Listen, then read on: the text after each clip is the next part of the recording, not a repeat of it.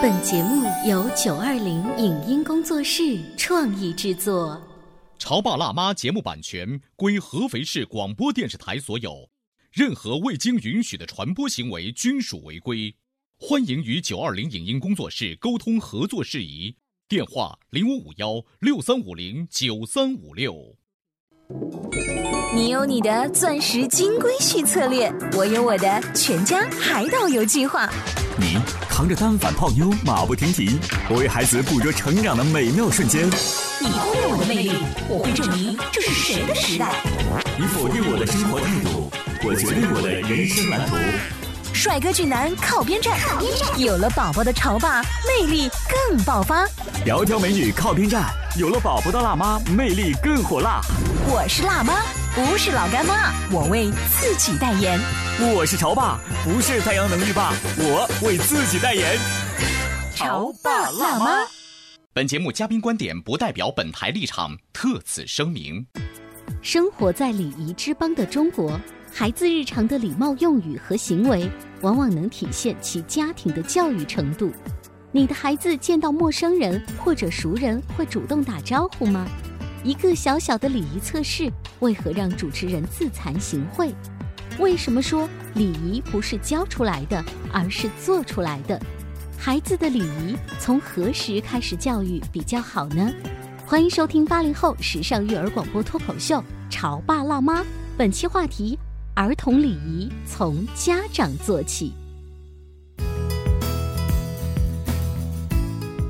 迎收听八零后时尚育儿广播脱口秀《潮爸辣妈》，各位好，我是灵儿。大家好，我是小欧。我国自古就有“不学礼，无以立”的说法。书香门第呢，会以诗礼传家为光荣；平民大众也会把知书达理作为一个有学识、有教养的标准，要求家里的小朋友努力做到。那么，小欧，我想问，就是你觉得我们孩子学懂文明、讲礼貌这个事儿，难道还要特别去学吗？当然特别要去学啊！你看，我们之前呃在节目当中聊过那个家规哈，其中家规有一部分那个家风啊，讲究的就是一个人从小到大都必须要学会礼貌和礼仪。对啊，你说的那个是家规，那就是在家里爷爷奶奶跟爸爸妈妈直接教你的，你没有特别到外面的学校学，对吗？是没有，因为那时候好像家里头教的比较全面。那好，我再问小欧，如果你以后有了孩子之后，你会让你的孩子在琴棋书画之外，再去上礼仪的培训班吗？我觉得其实不是孩子哎，如果有可能的话，有这样的一个机构，我作为一个成年人都想要去感受一下。好，那在这样的培训班里，我们到底能够感受到一些什么样细小的礼仪之道呢？今天直播间，小欧跟灵儿就为大家请来了儿童礼仪教育工作委员会的儿童礼仪高级讲师陈小芳，芳芳老师，欢迎。方老师好。啊，小欧好，灵儿好，大家好。芳芳老师，刚才我们就是作为普通的家长代表啊，就觉得家里面老人说你听着，这就是规矩，嗯，不就行了吗？还真的要花钱找你去学呀？你大概会教我们一些什么啊？那其实儿童礼仪不仅是让孩子在家庭当中懂得跟家庭成员的相处，嗯，那其实孩子不仅要在家庭当中生活，他总要有一天要走向学校，嗯，走向社会。那么在学校跟老师的相处、跟同学的相处，以及他走上社会以后遇到了陌生人，应该怎样交往，也是一个非常大的学问。其实走向社会的时候呢，爸爸妈妈的言传身教可能就不太够了哈。嗯对，有可能在家里，爸爸妈妈可能还按照原来的习俗教孩子们在家里吃饭的时候要怎样做，但是在社会当中，可能我们父母有一些行为都没有意识到啊。是，对，所以我们其实是给家庭教育给予他更大的补充。嗯，那在这个芳芳老师给我们介绍儿童礼仪，大概包括哪几个方面？就像你说，家庭是一个部分，可能到社会上，他不是说一定要参加工作才叫到社会，对，它是一个部分。还有什么部分吗？嗯，它其实还包括了孩子就是在外界跟别人沟通的部分。嗯。嗯，除了行为的层面，我看到芳芳老师今天一来，手上拿了一个考卷儿。嗯，是的。你这个考卷是不会是要考我们俩主持人吧？它其实是一个礼仪测试，嗯，就是看一看作为家长的我们，嗯，你有没有遵守这些规则？哦，如果你都不懂礼仪，你怎么可能教孩子呢？汗如雨下。对，我们你们都做不到，怎么可能你的孩子可以做到呢？几题吧。好，呃，第一题是在超市里选好饮料，再打开冰箱，选好速冻食品，再打开冷柜。我是打开盖子，每一个翻一个遍，看一看保质期，它的这个颜值高不高，然后再拿。你们男的也这样吗？我以为只有妇女才会这样。选择恐惧症嘛。哦，那我们第一题就两个都被 pass。我到新华书店去买一本书，如果那一摞书有十几本书，我一定是每一页都挑一下，比如说它的胶印怎么样啊？要印的不好的话，我就不要了。看来小欧是一个完美主义。你这第一题就打自己的脸。嗯，好。第二题是在超市选好的东西，决定放弃，请放回原来的位置。哦，这个我会做到，因为我知道超市里有一种讲法叫做“超市孤儿”。就是那一个，比如说这么可怜，超市孤儿。你想象一下，比如说那盒冰淇淋，你本来是要要的，你不要它，它流着眼泪，流着汗。其实我们想到一个小桥段哈，如果你挑了一个不想要的东西，带着孩子出去了，然后呢，妈妈说：“哎，这不好，放旁边放。”小孩小朋友说：“妈妈妈妈，这是不是要放回别别处呢？”哎，没关系，这个时候营业员阿姨没看见，没事，放那儿。对，还有一种可能就是，哎呀，反正工作人员一会儿会去收。但其实有没有想过，当你做了一个随意的行为？却给工作人员增加了工作量，超市的工作还是非常辛苦的。关键是当着孩子面去做了一个不好的示范。嗯，对啊，以后小朋友去超市买东西不喜欢就放在收银台旁边一放，他就会形成习惯性行为。是，所以其实礼仪很多时候是能够不给别人添麻烦。嗯，对。第三个部分我们再来考一考，预约了餐厅临时取消，应该主动告知，告知谁呢？告知你。本来要通知那些朋友吗？不是，是你预约了，比如说订了一家餐厅，今天晚上一起吃饭，但是因为原因大家不能去了。你是否会主动联系那个餐厅？对，联系餐厅说哦，我不去了。反正这么紧张的桌子，皇上不急还有谁急呢？我等着餐厅给我打电话。哦，对，而且是有可能就是不去就不去了呗。嗯，对，可能就不会提前跟对方说我取消了。你看，我们随便出了几道题目之后，我想可能流汗的不仅仅是灵儿和小欧。可能很多听众在听到这的时候说啊。这个就是基本的礼仪吗？嗯，对，其实礼仪无处不在。就像我们今天跟灵儿上电梯的时候，在电梯里，孩子跟家长在电梯里能不能大声说话？嗯，对，其实很多时候，包括过马路的时候，我们经常说中国式过马路。嗯，我今天早上路过马路的时候，然后那个马路旁边就会说，呃，现在是红灯，请留步。嗯，为什么会有这句话？而你到其他国家是没有这个提醒。对，到香港，到很多城市是没有这个提醒。为什么要有这个提醒？哎，说到芳芳提到这个，让我想起我在新加坡的时候遇到一个很尴尬的事情，就是新加坡是你要按一个那个按钮，然后它就倒计时，你就可以过马路。但是我不知道，我在那等了很久，也没有人来提醒我可以过马路，也没有任何的就是数字的倒计时显示这一个绿灯过去，我马上可以过。我就一直傻乎乎在那等啊，直到当地的新加坡人走过，然后很顺手的按了一下那个，我才知道要怎么过马路。对，其实礼仪就是一个按钮，当一个孩子懂得这个按钮，他会懂得。规则，懂得行为的方式，按照约定俗成的方式跟别人交往，在社会当中，在马路当中，他是安全的，嗯，他是被别人欢迎的，他是得到别人认可的。你看啊，芳芳老师说的这些，我们都明白。如果你要是仔细的话，你会发现，其实礼仪真的就是在我们生活的方方面面。对。不过好像还是不能解释一个问题，就是我们需要给孩子专门开设一门课，让他们去集中的去学习吗？尤其是当刚才芳芳拿几道题。来考我们，其实手上面这道题，呃，不瞒大家说，有将近二十道，芳芳只拿了三道题考我们。我大概看了一下，有蛮多是针对大人的。嗯，那我们如果一想到儿童礼仪的话，大概就是你好，叔叔好，阿姨好，再见，谢谢，对不起。嗯，像什么打开超市的冰箱啦，或者是订餐厅，我最后要退掉啊。成人化的就是大人的事情吗。那我要问你们俩一个问题，啊，你看到的孩子在你的身边有多少人看到你们会主动打招呼？如果认识你们的话。你家儿子就不跟我打招呼，说了一万遍了。还真是，我们这样回忆起来，就自己家小孩不仅不打招呼，我们采访过那么多小朋友，我们邀请的孩子来，基本上都在学校比较活泼好动的，来了以后也很少打招呼。他有见到你们，就是说林安阿姨、小姚叔叔，你们下午好。他有这样主动的意识，而且是没有别人监督和要求。可能我更多的是因为觉得孩子嘛，我们大人可能就会。包容了，就不太在意了，不在意这个事情。但是一个孩子从小都没有想，就是学会怎样跟身边的人主动打招呼。那我也会在很多公司上课，给成人上课。那那个公司的管理者就跟我说说，呃，陈老师，我的员工看到我。他已经是一个成年人了，都没有跟我主动打招呼，会不会是文化不一样啊？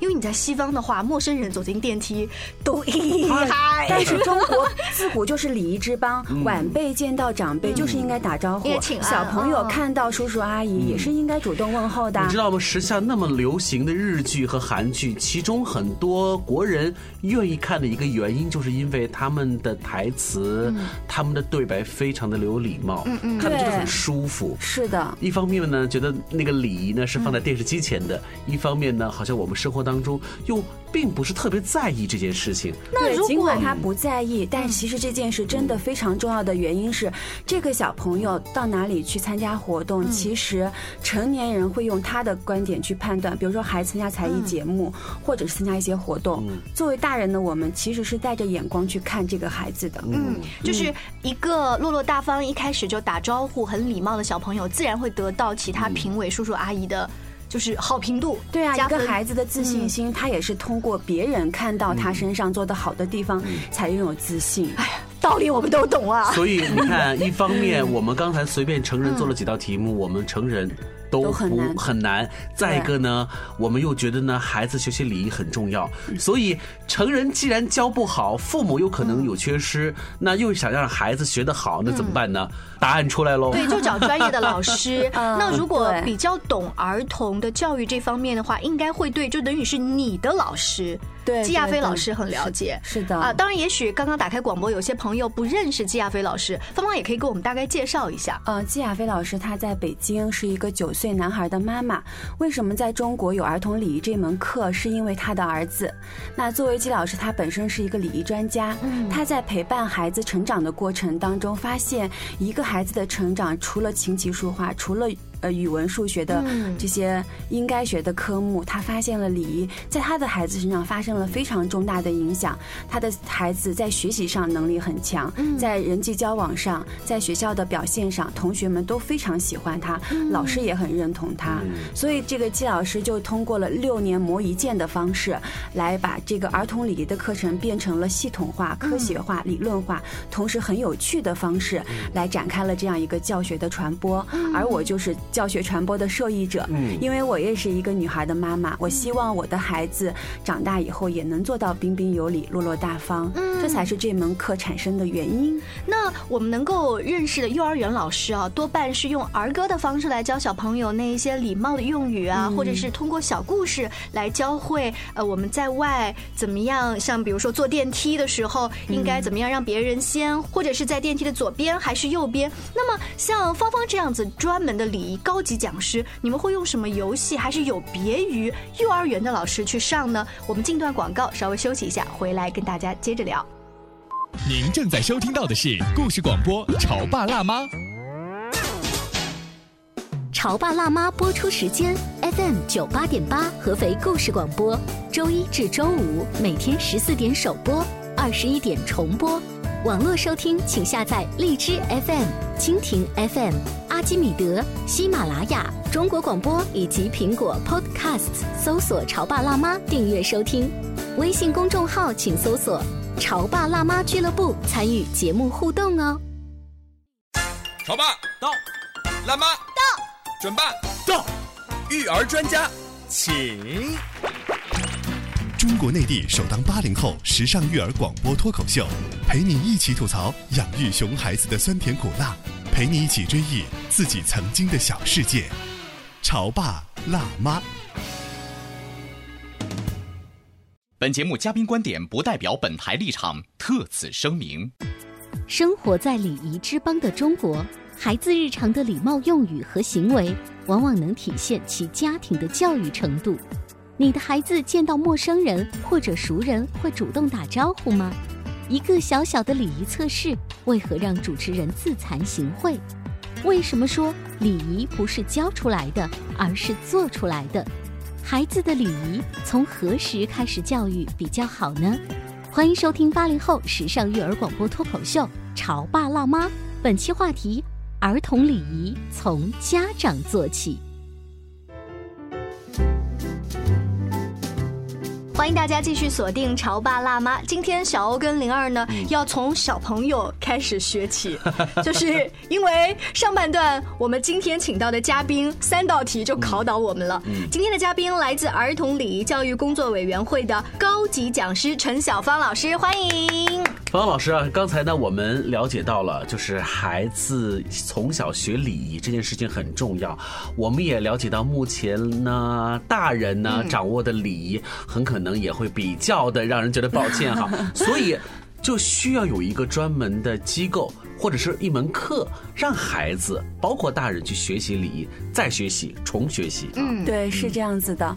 我们在儿童礼仪教学的第一课，我们就给家长上课，所以这门课不仅是小朋友的课，也是家长的课。你说给孩子上课之前给家长先上啊？对啊，就是给家长上一节家长沙龙，让家长们认识到这门课的重要性，为什么给孩子上课，同时我们上课的方式。哦，对，那这门课跟幼儿园上课的方式可能不一样的地方。我们会有各种各样的活动，比如说绘画、音乐，然后游戏。那这个绘画、音乐、游戏，幼儿园不也上吗？啊，那我们会当中所有的这些活动都会穿插礼仪的要点，比如说我们有一个儿歌叫手势歌，那这个手势歌我们就会看小朋友，如果说我会在上课的时候问小朋友，你们的老师是谁呀？他们就一个手指就指过去了。嗯，但是在礼仪课程当中，一个手指指别人是不礼貌的，对，不礼貌的。哎，这孩子们真的大人说过的，但是现在好像我们不怎么强调这个一个指头就指人的这个礼仪对啊，但是孩子们没有人跟他说这件。事情很重要，也没有人跟孩子说这件事情是错误的，所以很多我们看到的孩子还是一个手指指别人。那那如果说就是正常情况，你问说你的老师是谁呀？然后我就指过去，下意识的对啊，你的妈妈是谁呀？我在新华书店上课，我说哎，你们今天陪你们来的家长是谁？你指给我看一看。小朋友们就一二三，然后全部用一个手指指。不是你要问大人说孩子在哪里呀？一二三指。对，然后后来很多家长才发现哦，原来我的。孩子不懂礼仪呀，本来是家长明明知道手掌指人是文明的，家长有意识，但是他他却没有教孩子，也没有让孩子知道这个手指是不文明的。我们就会说，呃，四根手指并并拢，大拇指也靠过来，伸出小手邀请你，我亲爱的小伙伴。一根手指在发怒，永远不要伸出来，手掌指是才文明，礼貌修养在双手。那幼儿园的儿歌尽可能它是有它有儿歌。对，但是他没有知识点，所以我们在儿童礼仪教学每首儿歌，每一个。活动每一个游戏都是贯穿于整个学了、玩了、乐了，礼仪知识要点全部都学会了。哎，那我有一点好奇的就是，我让孩子去参加这样的礼仪班，学了一次之后，那个过程当中啊，孩子能够这样手指，对，然后这个下课了，结束了，也许第二天他还记得，再过一段时间，他能够有这个环境的熏陶，每天都是。包括如果说只有你儿子上，好，你儿子离开了呃这个兴趣班了，回到了他继续。上的这个幼儿园，所有人还是小手指指，那这样的话会不会让孩子觉得外星人？你知道吗？这个让我想起了一个例子，是我们成人在坐电梯，呃，在像香港这样节奏非常快的地方，他们就是不自觉了形成了一个习惯，站着不动，要站在电梯的右边，把左边的通道让出来。于是呢，我们从香港旅行回来之后啊，回到内地，哎呀，大家前几天也能这么做。后来你发现所有人不这么做，你一个人这么傻傻的站在右边很傻，然后你那个你那个好习惯又会被带回去。啊，我们在教学里面也会有扶梯礼仪，就是右边站立，左边留给急行人，就是左行右立，这是让孩子懂得的。但是现在确实出现了，就是孩子们有可能学了，而生活当中他看到场景是不一样的，所以我们需要越来越多的孩子都懂得规则呀，用一小部分人去影响更多的人，因为毕竟他真正的规则和礼仪是对的。的。嗯，所以我也相信小朋友一个人学了，回到幼儿园别的孩子不对，但是我们也会跟老师说。这个要点也会跟家长说，让家长对让家长在家庭当中，孩子用一个手指的时候，请家长告诉孩子用手掌。比如说我的孩子，他现在已经不需要任何的提醒，在任何时候他永远是手掌的。嗯，因为他形成惯性了。包括我现在跟他出去，他看到任何一个人，我不需要提醒，他一定会说叔叔你好，阿姨你好。这是什么原因？习惯成自然。嗯，所以一个孩子的行为真的是需要养成习惯，而不是学一次两次。你的女儿从一开始。就是叔叔好，阿姨好，或者是拿手掌去指东西，还是你也是一开始就不断的提醒，不断的提醒？呃，第一个部分是告诉孩子什么是对的，第二个是告诉孩子为什么要这么做。一个手指对别人是不礼貌，那妈妈希望你用手掌，于是他知道了用手掌。第三，他每一次看指方向或者指别人的时候，他用的是手掌，我就鼓励他，我说妈妈看到你用手掌，你做的非常好。如果他做的不对，我就会这么说，你的手应该怎么指？他立刻就变成。手掌了，嗯，所以言传身教也是非常有必要的。言传身教非常重要，尤其是作为家长，对于孩子习惯的养成这一块是需要努力的。但是我还有另外一个问题哦，你知道小朋友啊，呃，尤其是在给孩子们去上这种礼仪课的时候呢，多多少少我们都会比较在意的是。学习的内容会不会枯燥？然后呢，孩子是否有兴趣去养成这个习惯？所以你们在这个问题当中是怎么解决的呢？呃，季亚飞老师在研发这门课的时候，他就提出了学中玩，玩中学。所以很多孩子是不喜欢说教的。嗯，还有一点就是儿童礼仪目前针对的对象是三至八岁的孩子。嗯，我们认为三至八岁是儿童礼仪教育的最佳时期，因为三至八岁是习惯养成期。我们在引导孩子学正确的方式，但是八岁以后是什么？是在纠正和改变孩子是非常难的。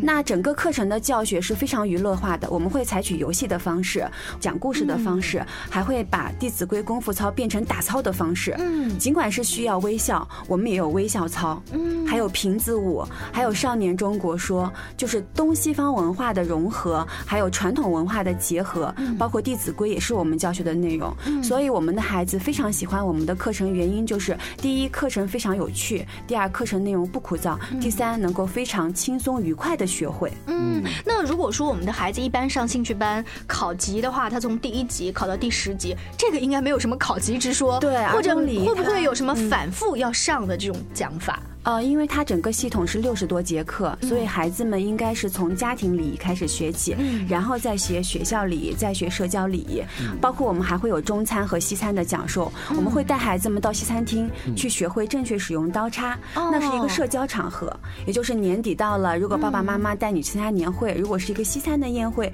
孩子们要正确使用刀叉，那需要小声而不是大声喧哗，就是带孩子们真实的去体验这个场景下应该有的表现。刚才芳芳老师说的是使用刀叉，你知道就关于使用刀叉的这个学问啊，在一些大型的城市，你知道吗？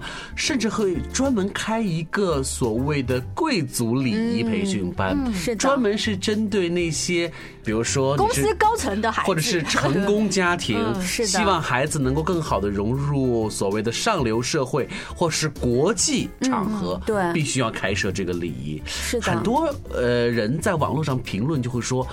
这会不会是向前看呢？就是 money 向前看的那种表现呢？我倒是觉得哈，如果你能够多会一些知识，多会一些别的国家的风俗和礼仪，这其实是可以丰富他的这个人生的这个经历的。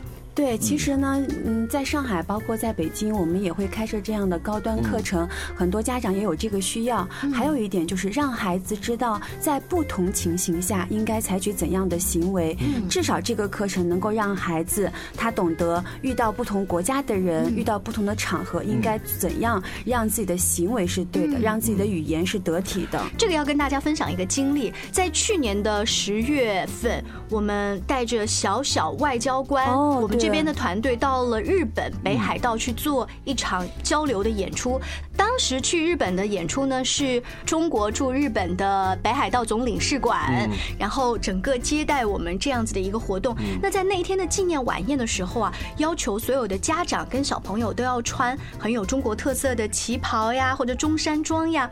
呃，总领事馆长以及他的夫人会在那个大门的侧面跟每一位来宾都握手。那除了日本当地的一些日本的商人，还有华侨，还有我们这些演员之外，大家都排成了一溜长队。你知道中国这些小演员本来是叽叽喳喳的，在那样一个环境下，他们突然安静了，安静了，就没有人要求他们，没有人要求。而且那些家长本来随行陪同的，大家也会多少就是喜欢自拍啊、碎碎念呀，在旁边。可是，在那样子的环境下，大家也自我约束起来。那个就有点像芳芳刚才说的，我在什么样的环境，有什么样的礼仪。那一天我穿着旗袍，腰板并背直的呀。